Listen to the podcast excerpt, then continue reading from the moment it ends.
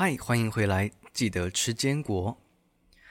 这是一个我为自己设置的频道。我想要把一些抽不出完整时间读的书，利用自己讲故事的方式记录下来，再用零碎的时间去听、去复习，就像坚果一样。我们每天都会吃，也许有一点艰涩，可是仍然可以品尝这些知识当中的奥妙。让我们配一点舒服的饮品，柔和的灯光气氛下，我们一起来读书吧。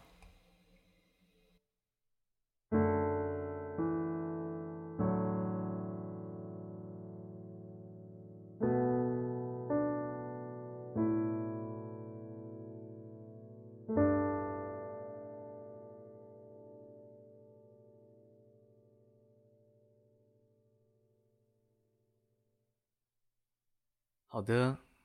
最近我在读的这本书呢，是关于一些税务上面的尝试。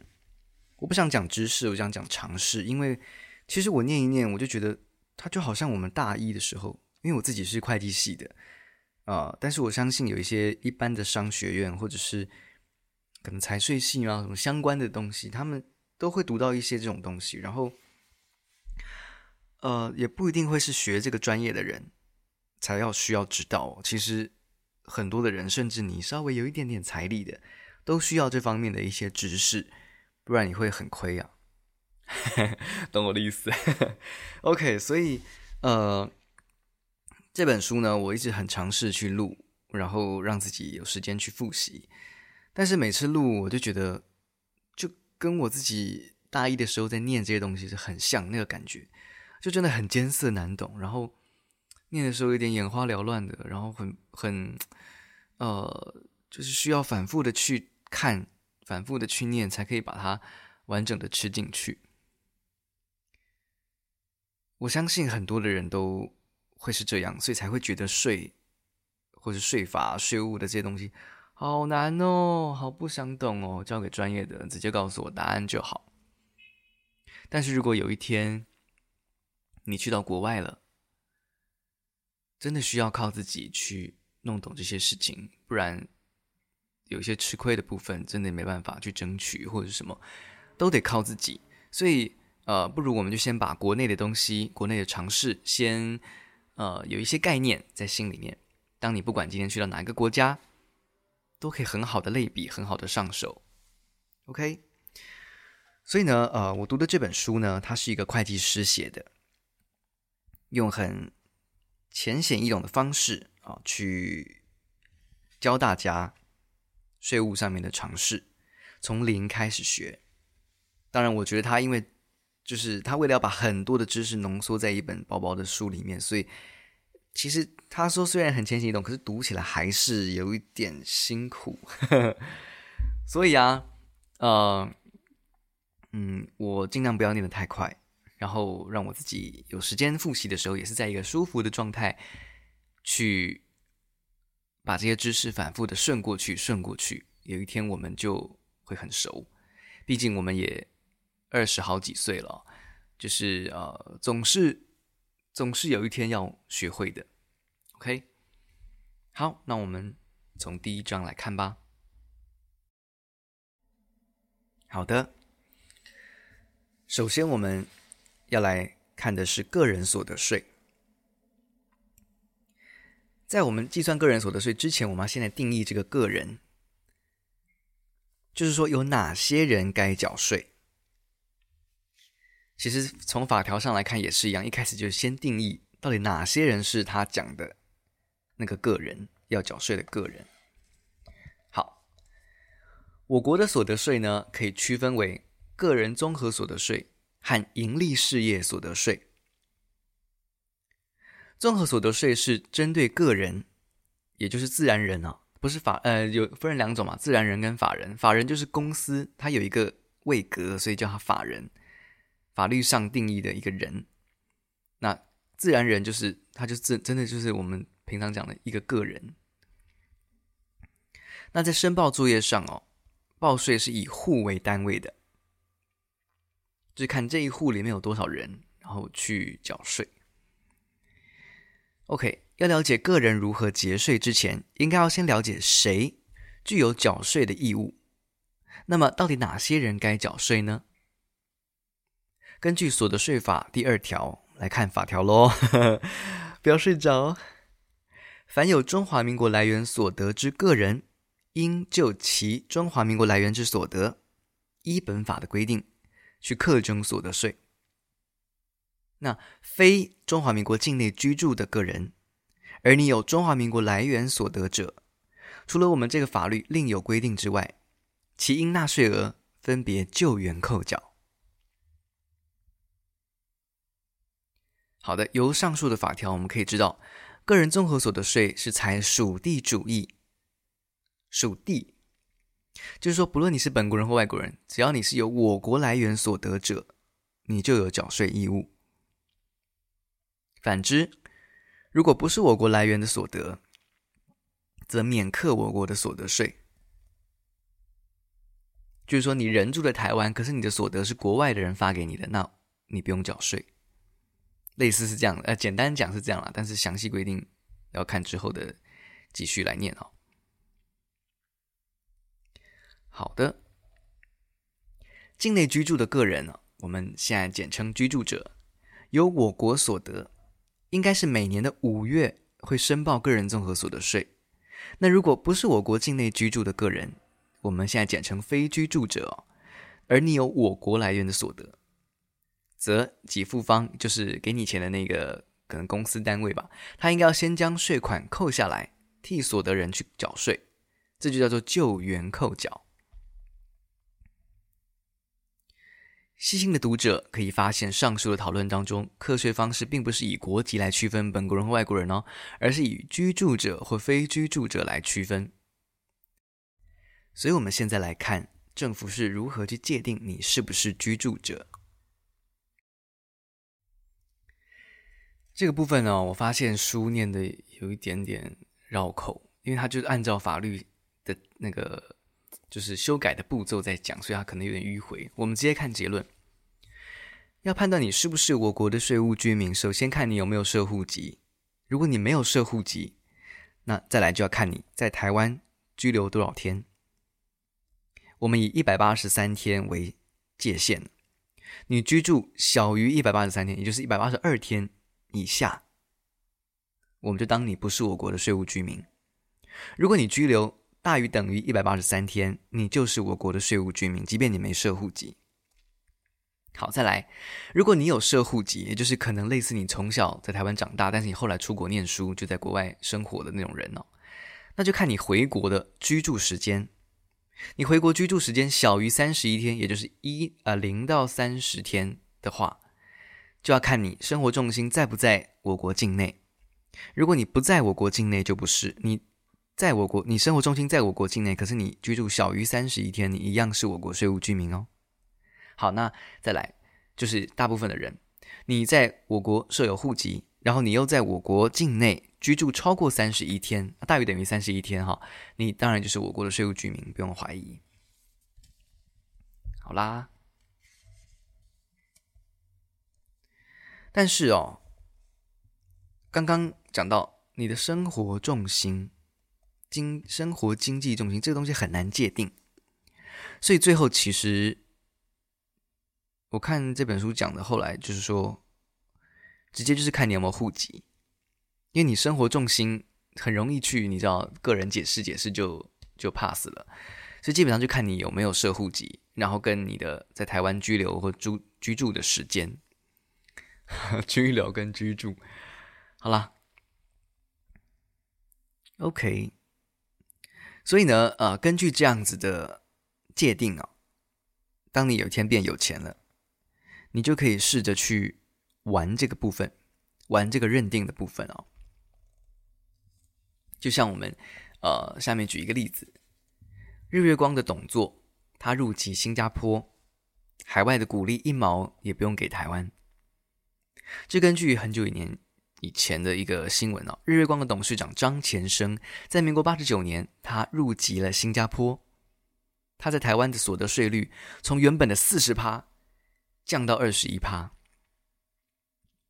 此外，他名下的海外公司股利是一毛都课不到的，因为张前生领啊、一个叫做 F dash 顶固这个公司的股息，不必在台湾缴所得税，因为这个 F 顶固它是呃海外的公司嘛，所以他赚的钱也是海外来的。而张前生他赠送这个股票给别人，就是属于外国人赠与外国股票给他人，台湾一样没有课税的权利。就是按照刚刚这样的讲到现在的逻辑，他完全没有办法课到税。好，那但是呢，接下来我们就要讲，因为太多这种这种事情啊，就是。如果很简单的界定说，每个人仅需就我国来源所得来课税，然后我国又有很多那种租税减免的措施，会造成很多的高所得人士，他享受到的减税利益，或是利用海外所得来免税，而仅缴纳很少很少很少的税额。因此哦，除了原有的这个个人综合所得税的制度以外，我国在民国九十五年一月一号。实行了一个东西，叫做所得税呃所得基本税额条例，也就是最低税负制。这个最低税负制的目的，就是为了使适用租税减免规定而缴纳较低的税负，甚至根本不用缴税的公司或是高所得的个人，都能够缴纳一个最基本税额的一种税制，以维护租税公平，确保国家的税收。而海外所得部分，自九九年一月一号开始纳入，所以个人的海外所得。适用最低税负制，不再完全免税了。好，再来讲到海外怎么定义？大陆地区啊、我们是根据《台湾地区与大陆地区人民关系条例》，它算是我国的来源所得。就是因为大陆政府已经征收过的话，我们台湾不再重复征收。而香港或澳门的来源所得，我们是根据《香港澳门关系条例》。我们算它是国外的，就真的是海外免纳所得税。好的，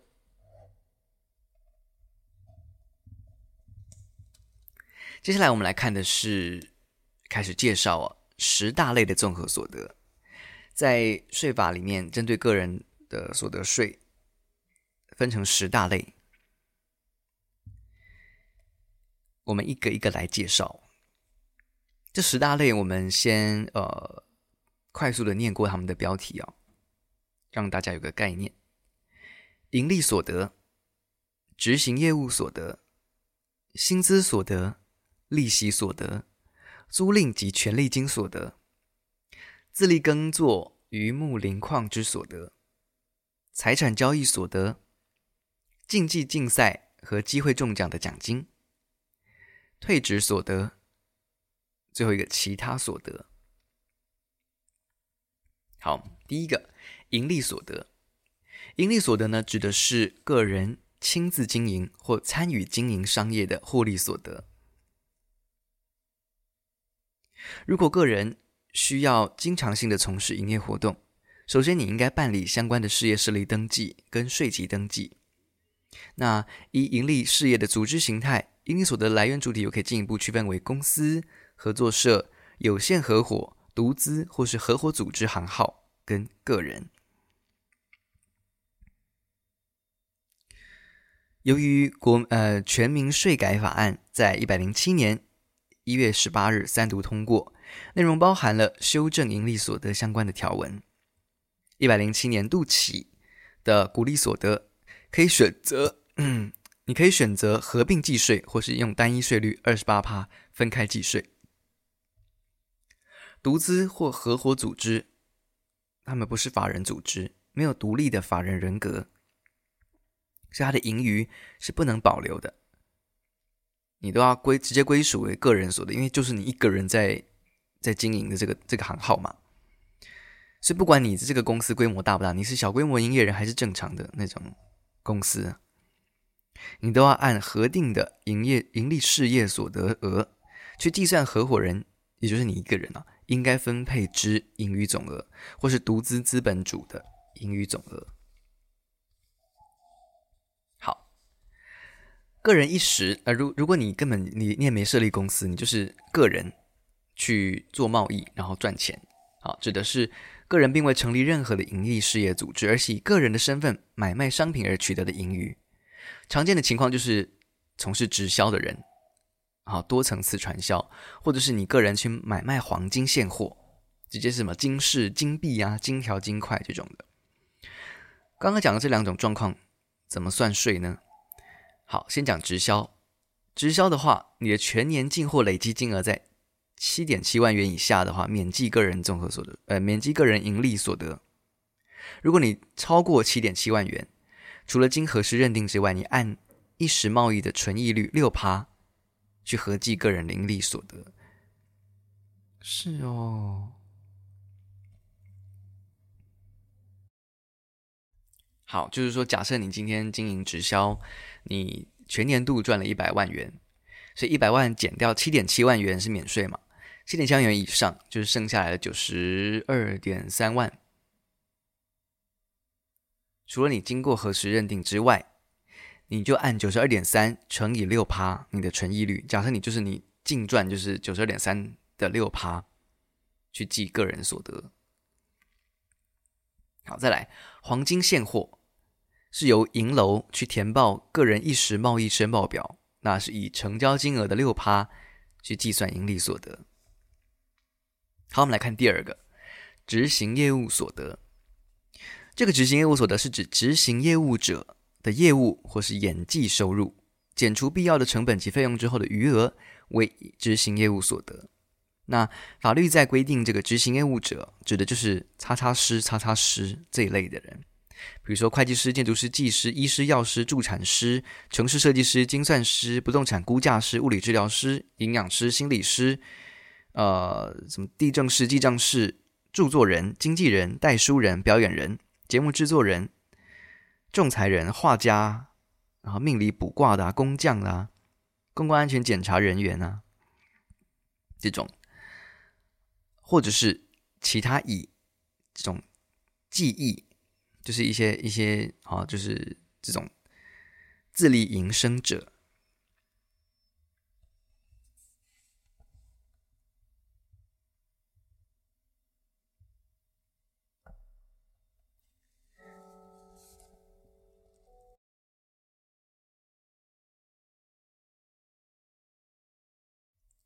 好，这边也提到一个小小的例子。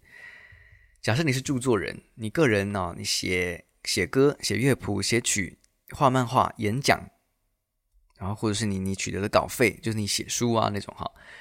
每个人每年合计不超过十八万元，可以全数免税。难怪那些有钱人或者是一些呃一些一些 YouTuber 啊什么的，稍微有点知名度的都想要写书，因为你可以净赚这十八万元呢。超过十八万元的，你可以呃。去减负成本费用，去核实减除，或者是你不用去减负了，你直接减除三十趴，以剩下的七十趴去申报执行业务所得。那如果你是自行出版的部分，你可以减除七十五趴的成本费用，以后以余额去申报执行业务所得。所以欢迎大家写书，OK。哦，好，再来第三个，薪资所得。薪资所得哦，是多数的中产阶级的主要所得来源。举凡公教军警、公司事业、职工薪资以及提供劳务者这所得，均为薪资所得。薪资所得计算是以在职务上或工作上取得的各种薪资收入为所得额，所以并不限定于每个月领取的固定薪资，还包括你的薪金、年那个什么年终、工资、津贴。税费、奖金、红利以及各种补助费，在我们十大类综合所得中，多数的所得类别都允许收入减除成本以后，以余额认列所得。但是这个薪资呢，却是直接以你收到了多少钱直接算所得额，你只能够透过薪资特别扣除额，在一百零七及一八零一零八年度是二十万，就是你的所有的全年的薪资扣二十万，定额扣除。之后剩下的才去算税。好，我们现在举一个例子，假设某一位名模的年收入是一千万，当适用于不同所得类别的时候，会有不同的结果哦。这个名模的的所得，它如果你把它算作是薪资所得，还是算作执行业务所得，会有不同的结果。如果你算成薪资所得的话，那就是一千万减掉特别扣除额，就是二十万，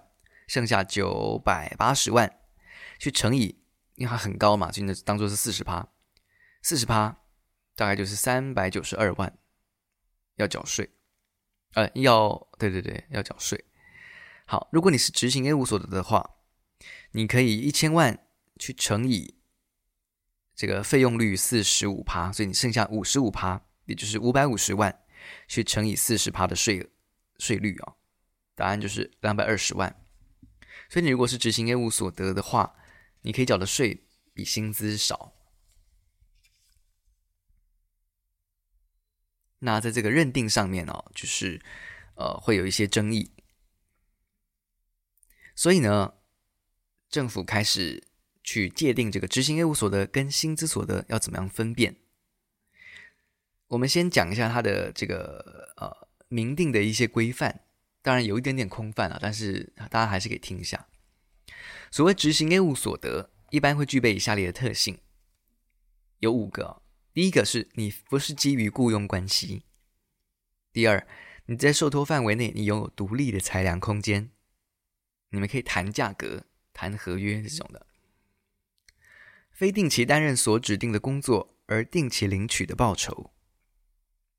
第四，与公司不具有从属关系，你没有享受什么员工权益啊。第五，你是要自负盈亏以及承担成败风险，形同一个独立的盈利个体。好，接下来我们举一个很有名的例子，就是林志玲。在民国九十八年的第一名模林志玲，她的补税案件，林志玲她为此亲自打抗税官司，当时引起了不少社会上及政治人物们的关注哦。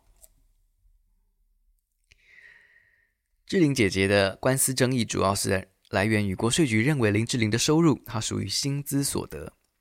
由于薪资所得在报税上只能够扣除薪资扣除额，就是啊二十万。不能够比较执行业务所得扣除四十五趴的费用。林志玲主张，在她自主原则下执行代言或表演活动，而且需要自行负担成本费用及工作成败的责任，并需要承担风险、自负盈亏，完全符合执行业务所得的要件呢、应该属于执行业务所得才对。但是在九十九年十月，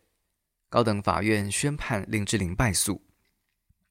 林志玲在一百年。上诉最高法院还是驳回，接着他提出释宪申请，但是在一百零五年经过大法官决议不受理啊。虽然林志玲输了官司，但是也因此催生了林志玲条款，就是说在立法院啊要的这个财政委员会要求下，财政部发布了一个九十九年度执行业务者费用标准当中首次的明定表演人。就是刚刚法里面讲，表演人有十类，其中有包括模特儿、演员、歌手、节目主持人、相声表演人、什么什么乐器表演人、魔术表演人这样子，就是已经明定了啊，就是他也是可以适用执行业务所得的。好的，我要喝口水。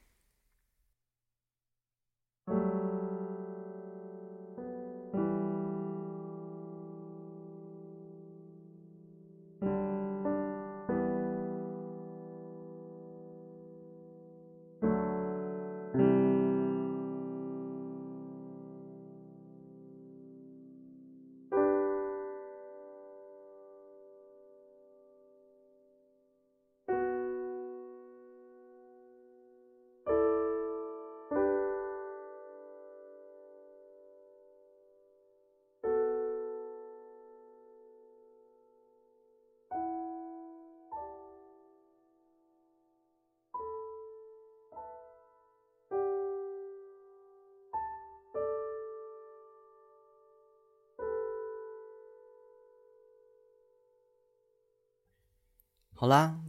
接下来的几种呢，都还蛮简单的。第四种叫做利息所得，包含公债、公司债、金融债券、各种短期票券、存款、其他的呃贷出款项利息之所得。个人持有金融资产就有可能取得利息所得。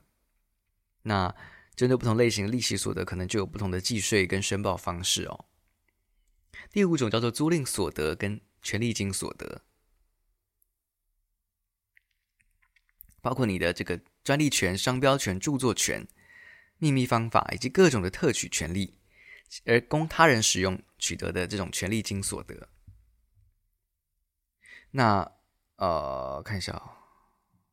好，以最常见的不动产出租为例。你是可以在报税的时候，你可以以全年租赁收入或权利金收入减除必要的损耗及费用之后的余额去算所得额。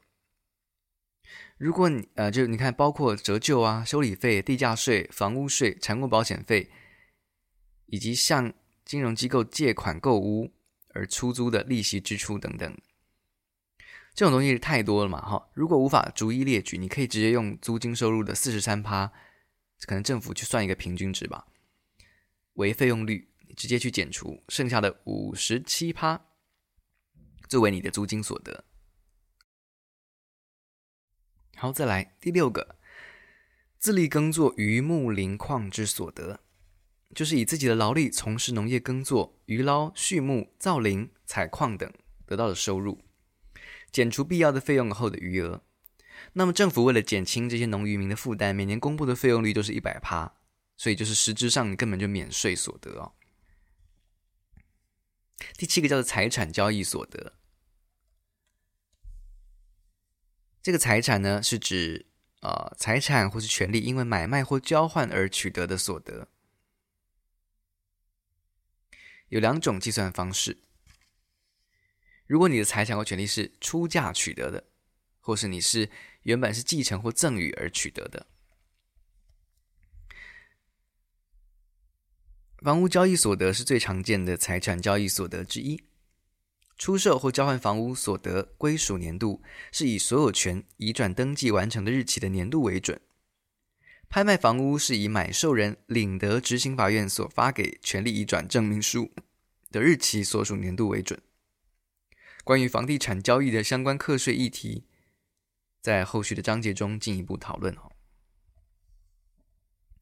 接下来有几个是呃，他举的一些例子，关于这个财产交易所得，我们慢慢来看，因为我相信这个在台湾很爱做这种事情。好，第一个例子，出售预售屋的所得是财产交易所得。应该并入出售年度的综合所得总额来申报。预售屋买卖啊，因为你还没有办理所有权登记嘛，因为完工前所有的权仍然属于建设公司，买方只是买到一个未来取得房屋跟土地的权利。所以个人在建案完工前，你买卖购屋预约单，俗称红单，或是出售预售屋，就是双方签订这个预定买房。买卖的协议书俗称白单，你都是在预定不动产权利移转的买卖，所以这种权利出售所得的利益叫做财产交易所得。那由于预售屋买卖是预定不动产权利的买卖，并不是不动产本身的产权移转，所以它不是房地合一课税的范围，应该以预售屋含土地部分金额交易的时候的全部成交价额。减除原始取得成本相关必要的费用之后的余额，计算财产交易所得，并入出售年度的综合所得总额，申报个人综合所得税。好讨厌啊！一定要这样子讲的这么 完整，这样子。好。此外，因为预售屋交易相对于一般商品买卖，交易金额庞大。如果买方在不同年度分次支付买卖价款，那这个财产交易所得归属年度是以交付尾款的日期为所属年度。那当如果尾款交付日期不明的时候，你可以以原始出售该预售屋的建设公司记载该次预售屋买卖双方与该公司办理预售屋买卖契约的异动日期，也就是俗称的换约日，所属年度。为所得归属年度，避免产生单一交易，因为所得在不同年度收取价款而变成分年列、分年列认列哦，好难念哦，分年认列损益，就是你一笔很大的金额，你分年去认列，这样每一年的就就是收入看起来都少少的，就不用缴太多税，就是避免这样的状况发生。好的，第二个例子啊，总共有几个？总共三个例子。好，第二个例子，外汇交易，它是所，它是属于财产交易所得，应该并入个人所得总额去课税哦。个人从事外汇投资或是买卖外币，你在买卖的时点的汇率不同，可能产生汇兑损益，因为银行不会去列单申报扣缴或免缴凭单。个人应该自行计算损益，申报综合所得税。但其实，其实我觉得根本就不会，除非你金额很大，会被查。不然，其实外汇交易小额的这种赚这种小利差，其实是就是就是不会被看到的了哈。举例来说，假设以新台币一百四十五万元买进五万美元，当时一美元是二十九元台币，结果。美元升值到一美金换三十二元台币，就是大概最近这两三个月、三四个月发生的事情哦。其中，呃，汇差的部位浮现了嘛？那如果把五万元全部兑换成新台币一百六十万元，其中的当时一百四十万元换成一百六十万元，中间的十五万元就是外币买卖的价差。减除相关手续费后，就是财产交易所得，应该按规定并入个人综合所得税的总额。啦啦啦，讲错，应该并入个人综合所得的总额去课税。哦，天哪！好，同样的，如果汇率波动造成汇兑损失，那就属于财产交易损失，亏损的金额可以自当年度的财产交易所得中扣除。个人、配偶以及受抚养亲属财产交易损失，他的每年度扣除额以不超过当年度申报之财产交易所得为限。好，你你最多就是扣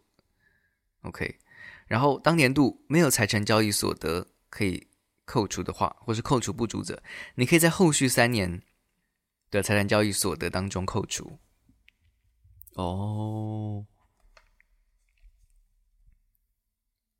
啊。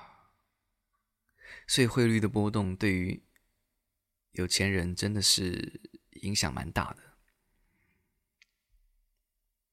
好，第三个例子，最后一个，个人出售自用的二手衣物、家具、自用的小客车。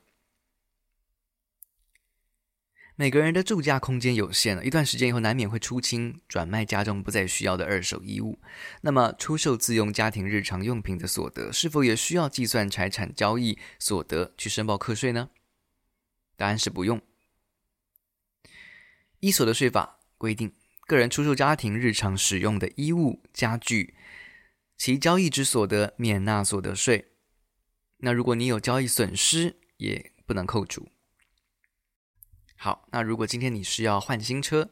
你出售原有的自用小客车，是否也适用类似的规定呢？财政部在一百呃，在八十年十二月二十三日发布了一个函令，进一步明确的说明，如果你不是从事汽车买卖的个人，你去出售自用小客车，这个所得免税，那你有交易损失也不得扣除。但是应该注意的是哦，虽然个人出售家庭日常使用的衣物、家具或自用小客车免税。如果个人是以盈利为目的，你是用这种进销货的方式去经营你的这些汽车啊、家具，不论其所销售的新品或是二手货，都应该申报个人一时贸易之盈余，或是办理税籍登记后申报盈利所得。听起来都是你你你被。国税局盯上你交易太厉害了，然后被盯上了才需要做，不然你其实应该是可以，对不对？你看那些有钱人不都这样的吗？好，第八种收入叫做竞技竞赛跟机会奖中奖的奖金或给予。参加竞技竞赛所支付的必要费用，或是参加机会中奖所支付的成本，均可以减除以后计算所得。那但如果你是政府举办的奖券中奖奖金，如果统一发票或者是公益彩券中奖奖金，哦，那你才分离课税，需要扣缴二十趴，不计入综合所得总额。好像是金额太高的，是不是两万啊？忘记了，反正就是。高到一个程度就会先被扣缴。那如果每联每注的奖额不超过两千元者，可以免予扣缴。最近我们公司，因为我们公司里面有一个彩券的一个那个小公司，然后就是我平常是不买彩券的，但是因为常常出现在眼前，然后公司有些人他们肯定是啊，今天下班压力好大哦，经过顺便买一张两张这样子一百块的，然后就刮一刮，OK 就就。就中中就中，没中就没中。我就开始也接触这种东西，目前是有赚的啦，但是也不多。好，第九种叫做退职所得，就是退休金、资遣费、退职金、离职金、终身俸、非属保险给付的养老金，以及依劳工退休金条例规定办理年金保险的保险给付等所得。我觉得今天，哦，今天因为寒流要来了，所以呃，白天大概就是十几度，可能中间大概十一度吧，到晚上大概就是七度左右，好冷哦。然后今天晚上我又要去那个台北马拉松的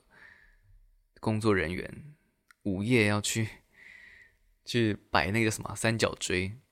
这活动是听起来是有趣啦，但是刚好寒流来。有一点的痛苦，这件这种事情哦，应该是我大学的时候做的，就是已经做过了。其实就是年纪这么大了，怎么还要去做这个呢？我觉得，但是已经答应朋友了，那就去玩一玩，然后呃赚一点点这样小小的车马费，当做是一个怀念吧。对啊，也许未来再老一点，我们可能真的就不愿意做这种苦力。好啦，退休金呢，也是你一一次领取或是分期领取，会有不同的计算方式。如果你是一次领取的话，总额在十八万元乘以退职服务年资的金额以下者，所得是零；超过十八万乘以年资，未达。三十六点二万乘以年资，这中间的级距就是半数为所得额；超过三十六点二万乘以年资的金额，全数叫所得额。好，如果你是分期领取的话，那你的退职所得额就是全年领取的总金额减七十八点一万元。好，那如果你同时兼具这两次，呃，兼具这两种啊。则上述中的可免除金额，应该一一领取一次及分值啊哈，好难哦。如好，没关系，我懂他的意思，可是有点难解释，突然头有点痛。如果同时兼领一次退职所得跟分期退职所得，则上述中的可减除金额七十八点一万，或者是刚刚讲的那些啊。应该依领取一次及分期退职所得的比例去分别计算。哦，好了好了好了，就分别计算了，也不难呐，就是分别计算就对了。好，最后一种其他所得，不属于上面九种的各类所得，就叫其他所得。例如，哦呀，sorry，这些东西都可以，这种收入都可以减除成本及必要费用的余额，再去算所得税。常见的其他所得包括。你个人经营幼稚园、托儿所、补习班之所得，哦，个人经营就像是那种那个个人保姆啊、就自己家里面开放几个小三四个小孩在那爬来爬去，然后赚的钱，或是职工福利委员会发给的这种各种补助费，含礼品或是实际的这个礼物啊。第三，员工认股权的凭证，你执行权利的目标的股票实价超过认股价格的差额。在限制型股票，也就是既得条件达成日的实价超过员工认股价格的差额。然后再来是个人以劳务出资取得闭锁性股份公司呃闭锁性股份有限公司的股权。第六是个人参加人应直接啊啊什么东西？哦，就是说你个人参加传传直销，你的这个这个。积分啊，哈，就是哈，达到一定的标准，而自该盈利事业取得的业绩奖金或是各种补助费。再来就是你购买土地没有过户，你就直接转售给别人所获得的利益。再来是借用他人名义登记土地所有权，因为出卖该笔土地而获分配的价款。再来是个人取自盈利事业赠与的财产或所得。再来就是诉讼，啊、呃，去达成和解的那种损害赔偿费。好，哦，这个这个赔偿费呢，啊、呃，如果你是属于啊、呃，该损害赔偿中属于填补债权人所受损害的部分，系属损害赔偿性质，可以免纳所得税；非属填补债权人所受损害的部分，则属其他所得。再来是非经法院没收的这个赌博收入，哦，好，再来是呃告发或检举奖金，才二十趴的分离课税，诶，真的越来越冷诶。好，最后一个就是与证券商或银行从事结构型商品，也就是类似 ETF 交易的所得，是采十趴分离课税。我现在慢慢懂分离课税的意思，就是。单纯就是单独来看，你这东西扣十趴之后就给你了，那你其他地方不用再并入去计算了。好，这个十大类综合所得的境内来源所得认定，哎，我觉得我念到有点亢奋了，所以我不想听。好，由于我国综合所得税是属于属地主义嘛，就中华民国来源所得部分课征综合所得税，那所以我们了解这十种他们的所得认定标准。我们来看一下，看完我们这一段就先告一个段落，然后我们赶快再来录第二集。营利所得，根据我国的公司法设立公，呃，设立登记的公司，或是经过我国政府认许，在我国境内营业的国外国公司所分配的股利，跟我在我国境内的合作社、有限合伙、独资或合伙组织所分配的盈余，都叫做盈利所得，就是要要扣的啊、好，执行业务所得，怎么样叫做我们我国来源所得呢？就是在我国境内提供劳务的报酬。再来第三个，薪资所得，怎么样叫做来源所得呢？就是在我国境内提供劳务的报酬，还有。政府派驻国外的工作人员及一般雇佣人员在国外提供劳务之报酬。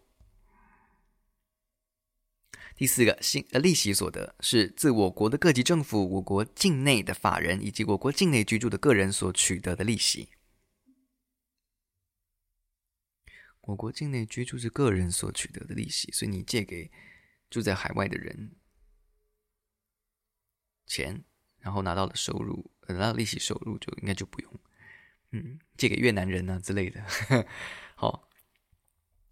第五个，租赁所得以及权利金所得，在我国境内之财产，因为租赁而取得的租金。那还有就是专利权、商标权、著作权、秘密方法以及各种特许权利，在我国境内提供他人使用所取得的权利金，就叫做我国来源所得。好，第六个，